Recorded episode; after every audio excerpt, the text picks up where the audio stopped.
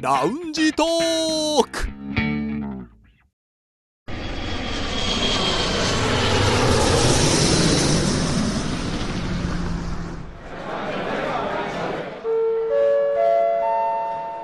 ラウンジトークよりご案内申し上げます。このコーナーは空港のラウンジでフライトを待つ男3人が自分たちの興味ある情報を持ち寄って中国について語り尽くします。なんでしょうね春になったら花粉症ってわかるんですけどもはいまあこのね季節の変わり目といいますか秋冬ここもねやっぱり、まあマスクしてる人とかも結構いますしねいますねうん、なんかあるんでしょうかねやっぱりこの時期もリュウさん大丈夫ですか私は9月と10月がちょっとやばいですねあー、だからなんか飛んでるんですよなんかやっぱあるんですねその、うんは体が反応するものがちそょっと飛うんでるうん w i f i がいやそうですけ どね w i f i はね大概飛んでますね日本より多いですからねまあ北京の方そうがですねまあ、フリー w i f i はねでもね w i f i でねいやちょっと鼻炎があって話は聞かないから、そうですね残念ながらねそれはね今回違うと思いますでね今ちょっと真剣に将来 w i f i アレルギーで出たらすごく辛いだろうな って今思っちゃった心配しちゃった心配しちゃったいやー家からも出られないんじゃないかなそれは厳しいと思いますよ家家もで家にもいられないです家に 生もまいれられたない時から大変じゃんそれはいやーねどっか山奥行ったって w i f i 飛んでるんだからいや辛いと思いますよそう思えばね花粉なんて何のそのとなるほどねいやーまあそもそも次元が違いますからねそういう私は稲アレルギーで今とても辛 いですですからなんとかね気になる時期あると思いますので体に気をつけつつやってまいりましょうはい北京在住の男3人が情報を持ち寄って中国についてああでもないこうでもないと語り尽くすコーナーラウンジトーク3連新です今日の担当は劉英さんですはい、えー私が気になる話題はこちらです故宮の新しい文化クリエイティブグッズは猫の絵本故宮出版社が主催する故宮の猫ファミリーシリーズ図書の発表会が4日北京で開催されましたこれは故宮出版社が打ち出した初の故宮の猫をモチーフにした絵本で文化クリエイティブグッズ故宮の猫ファミリーシリーズの第1作でもあります、えーこちらは中国新聞網の4日付の記事です。はい、ということでね、まあ、これは以前何回か皆さんに紹介してきました故宮、うん中国のこの故宮がね、故郷ね観光地のグッズなのに、はいやけに凝ってるとかそうクオリティが高いっていうねすごいね、攻めてるという話をね、以特前にも。ね口紅が人気そとう、か聞口きまし紅たがねね。ということで、最近ね、あれ、なんか故宮のニュースは話題ないなって思って考えてましたら、はいこういう記事を目にしました。猫うん、猫の絵本なんですか絵本ですね。私こちねらは猫の写真集っていうのを見たんですけどあそれとは別ですかね別ですね。ということで、あうんまずね、多分皆さん、あのみんな思ってること、うんなんで猫なんっていうところだと思うんですよ。ねえそうですよね、猫犬じゃないのとかね、うんうん、いまあろいいろろ思いろあいりまますすけかどらなんかね。猫出しとけばいいと思ってるのかってねねそう猫ブームかしらとかい一ろいろ体思呼うんだけ吸どと猫に何の関係があるんだうんで認め認めないとはい。言いたくなりますけどじゃあ、はいなんでなんでしょうかそういうね、意見もあると思うので、ちょっと紹介していきます。実際ですね、近年、故宮には、まあ、話題になってることがあるんですね。それは何なのかというと、猫なんです。で、故宮に、その猫が住み着いてるんですよ。ほうんまあ最近その故宮ってまあここ数年ですかねその、まあ、ぶいろいろブームになったじゃないですかそれで行く人が増えてしかも若者が増えたのでこの猫が住み着いてるということが SNS とかネット上でその拡散されたんですう、よ、ん、えそこで故宮の猫というのがね非常に話題になりましたその故宮の黄色い屋根や赤い壁で囲まれた細い道にポンと出没して、まあ、それが故宮ならではの景色に、まあ、なっているということなんですねそして夜になるとうん猫たちは活発になって、ネズミ探しモードに入ってパトロールを開始するというふうに言われていますだから、まあ、夜ね故宮をネズミとかそういったような動物から守ってくれている、うんまあ、ある種の守り神みたいな風にも捉えられています。はい、ということでうねん、この歴史ある建物を守ってくれる動物たちといなうんこかとねで、あれですよねいはい、イギリスかなの首相官邸にもあいますね猫。猫がねうんそのネズミ取り係みたいなはい、拝命したっていうのはねでこの猫ってあのすごいブームになってましてその故宮でねその歴史を見に行こうとか体験しようとかありますけど、ね、故宮の猫を探すツアーってあるんですよ。えええツアーとしてあるんですかうん、でしかもあのネット上でね例えば SNS で、はい。あの私呼吸の猫をちょっと探しに行きたいんだけど、誰か一緒に行きたい人いるとか呼びかけとか、うんあるいはちょっともう本当 SNS 上の呼びかけで集まって呼吸の猫を撮影するツアーっていうかそういうのもあるんですよみんなあでじゃあみんなでそれをやりましょうとそもううん猫のために故宮へ行く人集まれっていうそよううなもう活動があるってことなわけですう、ねありますねでもだからそれだけ呼吸プラス猫っていうのがすごい引きつけられるっていうことですもんね。はい、まあ、ということでね今回猫の絵本が出版されましたってことはもうね公式としてももう認めてるというわけですよね、はい猫がいることをはい。ということでね、今回じゃあ出版されたこの猫の、呼吸の猫ファミリーシリーズ図書というものなんですが、これじゃあどういうものなのかっていうことをちょっと皆さんに紹介していきます。これまずあのー先ほどニュースの紹介でも言いました。これはもうまさに絵本ですね。うん。はい。絵本です。間違いありません。で、うんこれは子供たちがやっぱり馴染みやすいスタイルで呼吸に住み着いている猫たちの物語を描いています。でこれはただ単に猫のストーリーだけじゃないんですよ。猫が呼吸で暮らしているということを通して呼吸の文化歴史というのも、まあ、さらっと紹介してるんですね。ああ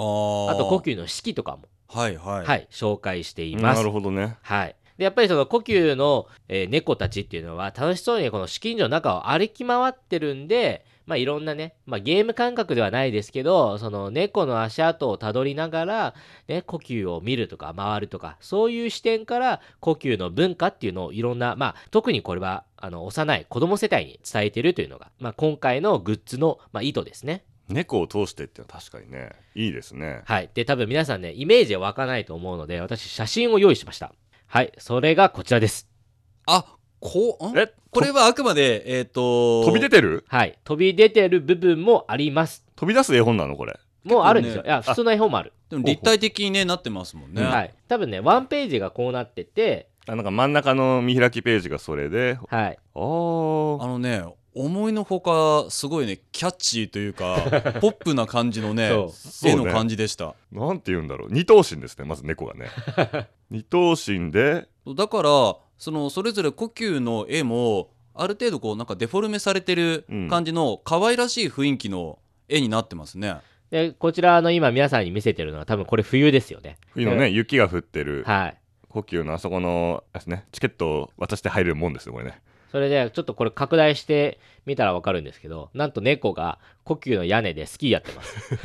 ダメでしょあうー 呼吸ならね好きしちゃダメですよでも猫ならいいかもでもとはいえこうやってイラストでも呼吸でそういう風に遊んでいいんだっていう発想、はい。それ面白いですよねしかもうん公式なわけだから、うんうんだからねいろんな人に分かりやすく呼吸を伝えようっていう気持ちはね伝わりますね。あとこちら。これね、月が丸いので、多分なんかし、その中国の伝統的な祝日とか、多分そういう中秋節とかうん何かを、意味してるのかもしれないですね。結構あ厚みがあるんですかねこの横に本が入ってたと思われる箱がねありますけどでこのさっきの猫ちゃんはなんかミケみたいな感じでしたけど今度の猫ちゃん黒い黒猫の8割で、だから何匹かいるわけですねキャラクターがね、はい、ねそうでやすはりねね。こうファミリーシリーズだからあそっかあのー正直ねこう猫ファミリーは家族知りたいですよ ね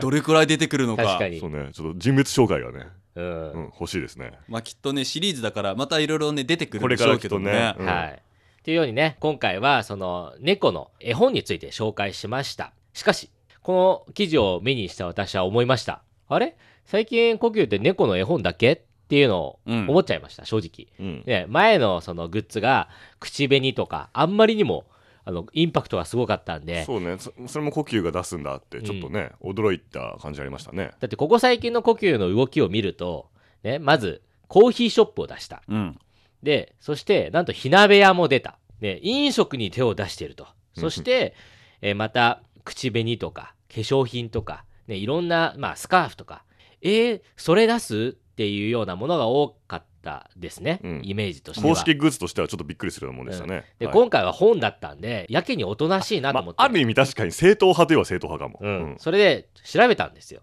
そしたらなんとこんな記事がありました。こちらの記事で紹介してるのは、その呼吸のえ実際に創立した日っていうのがあるんですね。こちらは10月の10日に、えー創立したとされていますあ。ーそして今年はなんと94周年を、えー迎えることになりました。ただですねその祝賀イベントあるいはその行事っていうのはうん一切ありませんでした、 94周年式典とかないはい、だからええひっそりとした、まあ、誕生日みたいに言われています、えーただ、まあ、誕生日を迎えた呼吸がですねなんと、えーグッズを密かに出していましたでそこで出したグッズ今から紹介します、えーそれは、えー呼吸アイスそして資金状バッジ呼吸ファンデーションでしたうーん攻めてますねアイスバッジファンデーションなんかキャッチーですね、これもねこれすごくないですかこの記事を見た時に私思いましたあ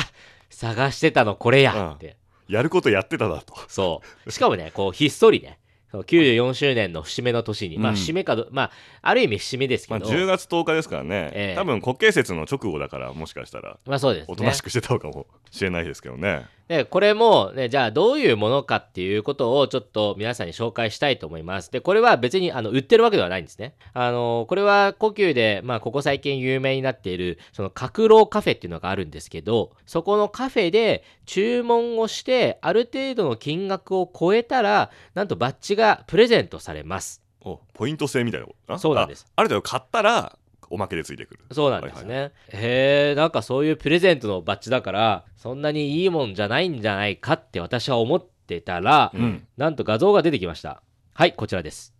あー凝ってるわ竜の顔ですね、はい。正面からこれを見た瞬間に私思いました。欲しい。うん、あのねバッジっていうとほら缶バッジみたいなそうそうそう丸いのにあなんれかなんかこう呼吸の絵がね描いてあるのかなぐらいだったけどもすごい立体的に竜の角もあってひげもついてそうし細っかかなりねしてますねデザインのバッジですけれどでこれが非売品ですもんねはい。まあだから、普通には買えないからある程度買ったそうで、もう一つあります。はい、こちら。